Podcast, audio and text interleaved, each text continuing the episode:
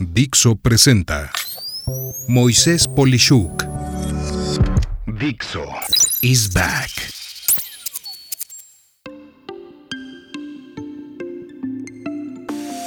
Ignorancia colectiva. ¿Cuánto vale y por qué sucede? La ignorancia colectiva es la traducción al español más cercana de un fenómeno muy bien estudiado en las áreas de sociología, psicología y productividad, conocido en inglés como pluralistic ignorance. Y bueno, pues esta ignorancia colectiva es aquella situación que nos ha pasado seguramente a todos en lo que la mayoría de las personas que están en el ambiente de una oficina o en una sesión, en una conferencia, y en especial en una junta de trabajo o negocios, no están de acuerdo en lo personal con lo que se está hablando o no entienden de lo que se está hablando, pero nadie se atreve a hacer o decir nada porque todos, también en lo personal, asumen que los demás sí saben de lo que se habla o sí están de acuerdo con lo que se está exponiendo. En pocas palabras, nadie está de acuerdo o entiende, pero todos creen que todos los demás sí están de acuerdo o sí entienden. Así encontramos, por ejemplo, que nadie sale antes de cierta hora del trabajo porque pues creen que en lo individual todos los demás no estarían de acuerdo, cuando en realidad todos estarían de acuerdo en salir antes del trabajo. O de repente entras a una junta donde diferentes personas están hablando de algo con muchos acrónimos y tecnicismos y bueno, lenguaje complicado, y tú no entiendes nada, pero no dices nada porque asumes que todos los demás que están poniendo cara de, wow, qué fenomenal, qué entendimiento, sí, sí aparentan estar entendiendo todos esos acrónimos y tecnicismos y complejidades, aunque en realidad ninguno de los que están allí escuchando este rollo no entiende nada así igualito que tú. Y siguiendo entonces con este tren de pensamiento, la vida de trabajo se nos va yendo en actividades o situaciones en donde por mil y un razones no se hace ni dice nada, pero en realidad nadie entendió nada.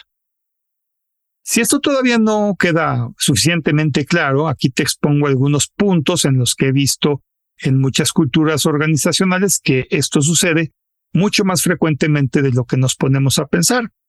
Por ejemplo, ¿cuántas veces has aceptado una decisión porque tú crees que los demás están de acuerdo solo para que mucho tiempo después te enteres de que la mayoría no estuvo de acuerdo?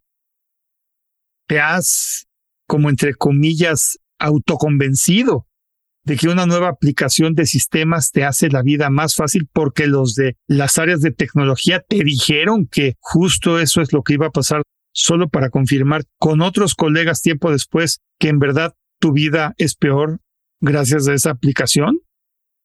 ¿O alguna vez no reportaste una mala actitud de alguien en el trabajo porque pensaste que el resto de tus colegas sí estaban de acuerdo con esa conducta inapropiada para tus estándares solo para confirmar tiempo después que tus colegas no estaban de acuerdo con esa actitud tampoco? Estos son solo algunos ejemplos de cómo la ignorancia colectiva nos va haciendo más complacientes y menos cuestionadores cuando en realidad todos estaban de acuerdo como era tu caso. Es claro que si la cultura de tu lugar de trabajo fomenta, entre comillas, armonía, entonces pues todas las personas buscan complacer a los demás a pesar de ni estar de acuerdo con la situación que sucede, ni realmente estar convencidos. Es claro también que en culturas agresivas, que tienen individuos dominantes, esperarán que el resto de las personas compartan la misma forma de pensar, entre comillas, a la fuerza, y de esta forma, fuera del trabajo, todos se quejan, pero tienen miedo de hablar por las consecuencias de lo que pueda suceder si lo hacen dentro de la compañía. Es así como vemos que la ignorancia colectiva no nos trae nada bueno. Mi conclusión es que, con base en todo lo anterior, algunas recomendaciones que podría dar para evitar una situación de ignorancia colectiva, las cuales son 1. Fomentar el diálogo. Mira, Una vez reconocido este fenómeno en la organización, es importante establecer normas y mecanismos que den seguridad a las personas para externar su punto de vista. 2. Definir la mecánica.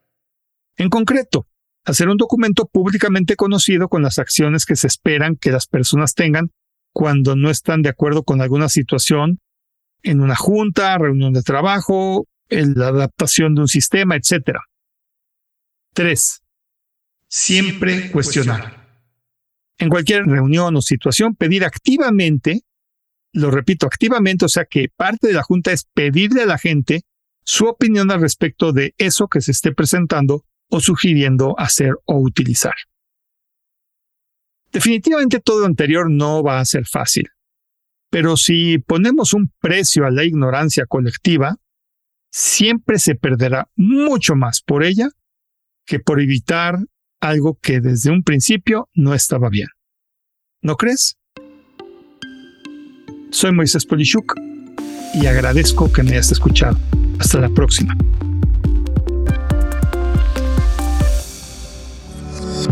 Dixo is back.